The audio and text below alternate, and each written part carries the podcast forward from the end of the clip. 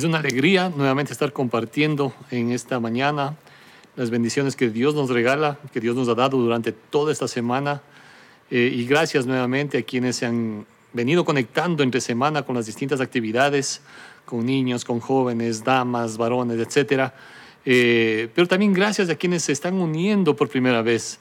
Queremos enviarles un saludo, les animamos a que podamos compartir somos una comunidad de creyentes, eh, personas necesitadas de Dios, que buscamos conocer en la palabra de Dios lo que es su buena, perfecta y agradable voluntad para nuestras vidas. Bueno, estamos acá este domingo más, domingo 24 de mayo, eh, que recordamos, ¿no es cierto?, acá en nuestro entorno, en nuestra ciudad, en nuestro país, la famosa batalla de Pichincha, 24 de mayo de 1822, ¿no es cierto? Eh, que puso fin a ese proceso de independencia que inició el 10 de agosto de 1809 y que marcó la ruptura, ¿no es cierto?, con ese, el imperio español eh, que estuvo prácticamente gobernando eh, en nuestro entorno. y es interesante porque aquí hubo gente, hubo personas, hubo hombres que tomaron decisiones, tomaron decisiones, virtudes preciosas como el de defender la libertad, Alguien dijo, los hombres y las naciones no son grandes por la virtud de sus riquezas, sino por la riqueza de sus virtudes. Quiero repetir esto. ¿sí? Eh, el doctor eh, Edwin Lois Cole dice, los hombres y las naciones no son grandes por la virtud de sus riquezas. Hay muchas naciones que pueden jactarse de que son ricas, poderosas por su economía aunque hoy en día ustedes saben lo que está pasando, ¿sí? Los hombres y las naciones no son grandes por la virtud de sus riquezas, sino por la riqueza de sus virtudes. Queridos amigos, hay muchas virtudes que usted y yo debemos aprender y seguir cultivando. Estamos en el contexto de lo que estamos pasando, pero no solamente en este tiempo, necesitamos aprender a cultivar las virtudes que Dios nos deja en su palabra. Y Dios nos permita, y en estos domingos hemos estado abordando el tema de desarrollar un corazón generoso, la generosidad, así como la gratitud y otras tantas virtudes, es importante cultivar en nuestras vidas. Pero estamos enfocados en este tema de la generosidad, desarrollando un corazón generoso y anhelamos, anhelamos que personalmente, ¿sí? como familias, como iglesias, ¿sí? podamos tener esa actitud de un corazón generoso. La semana anterior hablamos al respecto un poquito y para quienes no estuvieron, sí, mencionamos que necesitamos identificar cuál es la tendencia del corazón humano. Y a veces hay mucho egoísmo. La generosidad es algo que debe cultivarse. Aprender a ver, aprender a ver lo que está en tus manos, lo que Dios te ha dado y ir con esa fuerza que Dios te ha dado. Alinearnos a la mentalidad de Dios para nuestras vidas y también qué es o cuál es nuestro lenguaje y elegir ser de bendición o posibilidad. Y aquí estamos empeñados también en brindar opciones que nos permita desarrollar de manera práctica un corazón generoso. Y hemos estado hablando de esto y lo vamos a volver a mencionar al final en esta mañana. El bendecir a los demás es como cualquier otro hábito. Cuanto más lo practicamos, más fácil es de realizarlo. ¿Sí? Primero hay que abrir el corazón, luego se puede abrir la mano. Y queremos agradecer a cada persona que de una manera práctica justamente manifiesta ese amor a los demás, porque su apoyo ha permitido que podamos seguir avanzando llevando la palabra de Dios, ¿sí? Y también llegando de una manera práctica a muchas familias en necesidad. Es verdad que los recursos han disminuido, ¿sí? Pero lo poco en las manos de Dios, debemos decirlo, se multiplican, se multiplican. En esta mañana queremos meditar y justamente ver un modelo de generosidad en la Biblia, en el libro de Corintios, segunda, segunda carta del apóstol Pablo a los Corintios, capítulos 8 y 9. Sí, usted puede leerlo completo en casa tranquilamente. Usted puede revisar inclusive el contexto, porque hubo persecución en la iglesia. En Jerusalén hubo persecución. Muchos creyentes tuvieron que salir, muchos se quedaron sin empleo, como está sucediendo hoy en día. Iglesias que seguramente también, eh, o lugares donde se reunían, se cerraron, como hoy en día. Hemos recibido noticias, ¿no es cierto? Eh, iglesias, hermanas, amigas, que lamentablemente, obviamente, tenían que mm, eh, pagar, pagar un arriendo en el sitio donde estaban congregándose pues obviamente no hay recursos para sostener una iglesia. Eh, pastores que también están lamentablemente afectados en esta crisis. No somos la excepción. La crisis nos ha golpeado a todos, pero nuestra confianza y dependencia ha sido, es y seguirá siendo en nuestro Dios. Él es el proveedor. Segunda de Corintios capítulo 8, si vemos acá iglesias y creyentes que pasaron crisis y necesidades, ¿sí? Eh, y vamos a ver algunos principios. Uno de ellos que encontramos aquí es que la generosidad no tiene nada que ver con la cantidad, sino con la actitud del corazón. En primer lugar, la semana anterior decíamos, no da el que más tiene, sino el que más ama. No es una cuestión de tener, sino de amar. Hay mucha gente que tiene muchísimo, pero no sabe, no sabe todavía el privilegio que representa cuando uno lo hace con amor. Dice en Primera de Corintios 8, los primeros versos, eh, y aquí vamos a descubrir una iglesia que en necesidad decide ser generosa. Dice, asimismo hermanos, os hacemos saber la gracia de Dios que se ha dado a las iglesias de Macedonia, que en grande prueba de tribulación, había tribulación, había prueba, la abundancia de su gozo y su profunda pobreza abundaron en riquezas de su generosidad. Qué tremendo, ¿sí? que en medio de la tribulación habla del gozo, que en medio de la pobreza habla de la riqueza de su generosidad. No es cantidad, es un corazón dispuesto, por favor. Una iglesia que da, ¿sí? conforme lo que ella es, una iglesia que tiene primero gozo en su corazón, entonces va a dar de esa manera.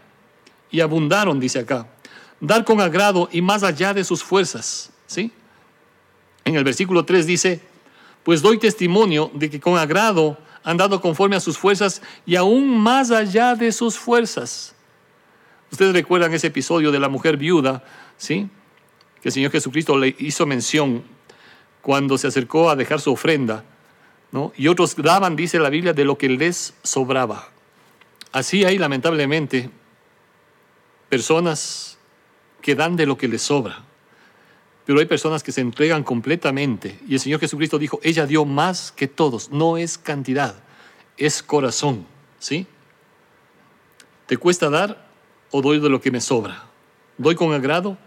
Es interesante porque uno puede ver, eh, y quizás les ha pasado, cuando uno va, de pronto nos ha, nos ha sucedido a visitar alguna familia, algún conocido en otro lado, gente del campo, por ejemplo, están limitados muchas ocasiones pero le atienden a usted de la mejor manera. Es más, si tiene que dormir, ¿cuál es la cama que le brindan? ¿Sí? No le hacen dormir en, la sala. Muchas veces se desprenden de su dormitorio para que usted pueda sentirse más cómodo. En el verso 4, ¿sí? segunda de Corintios 8, 4, también dice acá, pidiéndonos con muchos ruegos que les concediésemos el privilegio de participar en este servicio para los santos. Estaba hablando justamente de cómo podemos ser de bendición para alguien más. Estaban viendo la oportunidad de dar como un privilegio y no una carga. hay muchas gentes, hay mucha gente, como decíamos la semana anterior, creyentes que no creen que es un privilegio el dar.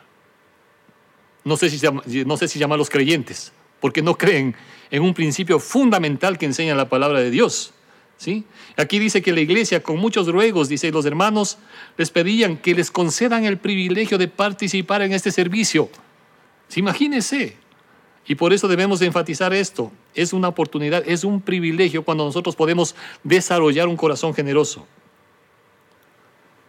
En el versículo 5 dice, y no como lo esperábamos, sino que asimismo se dieron primeramente al Señor y luego a nosotros por la voluntad de Dios. Y otra enseñanza preciosa, porque se puede dar cosas sin darse uno mismo. Se puede dar, pero no darse. ¿no? Hay mucha gente, mm, eh, filántropos, gente que tiene muchos recursos, que posiblemente van a dar, y tal vez van a dar buenas cantidades en muchos casos, pero ellos no se van a entregar. Darán el recurso, darán el dinero, pero no ellos. Aquí dice el apóstol, ¿sí? Sino que ellos, dice, se dieron a sí mismos primeramente al Señor y luego a nosotros por la voluntad de Dios. Cuando tu corazón está puesto primero delante de Dios, entonces tu corazón, tu corazón también va a estar dispuesto para bendecir a los demás. De eso se trata, de eso se trata, corazones dispuestos.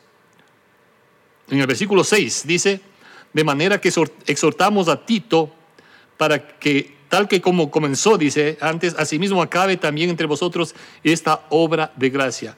Lo que comienza debe acabarse. ¿sí? Debemos comenzar algo y no dejarlo ahí, a medias. Y queremos por eso animar para que podamos seguir desarrollando un corazón generoso permanentemente. La generosidad no solamente se ve en cosas materiales. Fíjese en lo que dice en el verso 7 Segunda de Corintios 8, 7, estamos viendo un modelo de iglesia de generosidad. Por tanto, como en todo dice, abundáis en fe, en palabra, en ciencia, en toda solicitud y en vuestro amor para con nosotros, abundad también en esta gracia. Está hablando de el poder llegar con un apoyo a los hermanos que estaban en necesidad. Pero no solamente se trataba de que esta iglesia, en medio de sus limitaciones, ¿sí? en medio de sus limitaciones, iban o tenían la posibilidad de bendecir de esta manera práctica, sino también está diciéndoles acá, ustedes están abundando en fe, qué, qué bendición. Esas virtudes, la fe, en palabra, en ciencia, en toda solicitud. Una iglesia presta en el amor, una iglesia que le caracteriza esas cosas, entonces no va a tener dificultad tampoco en bendecir a los demás. En el versículo 8, segunda de Corintios 8:8. 8, no hablo como quien manda, sino para poner a prueba por medio de la diligencia de otros también la sinceridad del amor vuestro. La generosidad, queridos amigos, no es algo impuesto, no es algo impuesto. Eh, no podemos forzar a nadie, sería un error terrible. Pero la generosidad nace de un corazón que está listo, que está presto para bendecir a los demás. Y acá en el verso 9, ¿sí? en, esta, en este punto, eh, presente el apóstol Pablo aquí el modelo de generosidad por excelencia, el Señor Jesucristo.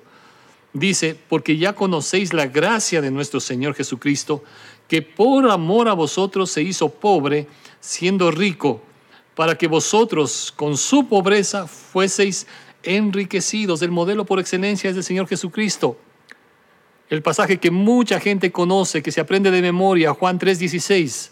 ¿Qué es lo que dice? De tal manera amó Dios no solamente dice que sintió, sino que dio. El verdadero amor está dispuesto a dar.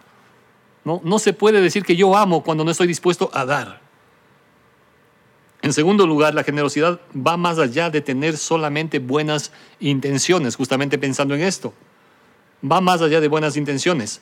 Alguien dijo, cada vez que tengo el deseo de hacer algo, me acuesto en el sofá y ese deseo desaparece. Y quizá nos ha pasado a muchos, ¿no?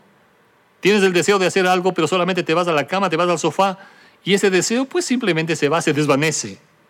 A veces sucede eso también con la generosidad, con la generosidad. La Biblia dice en el libro de Santiago el que la fe sin obras es muerta.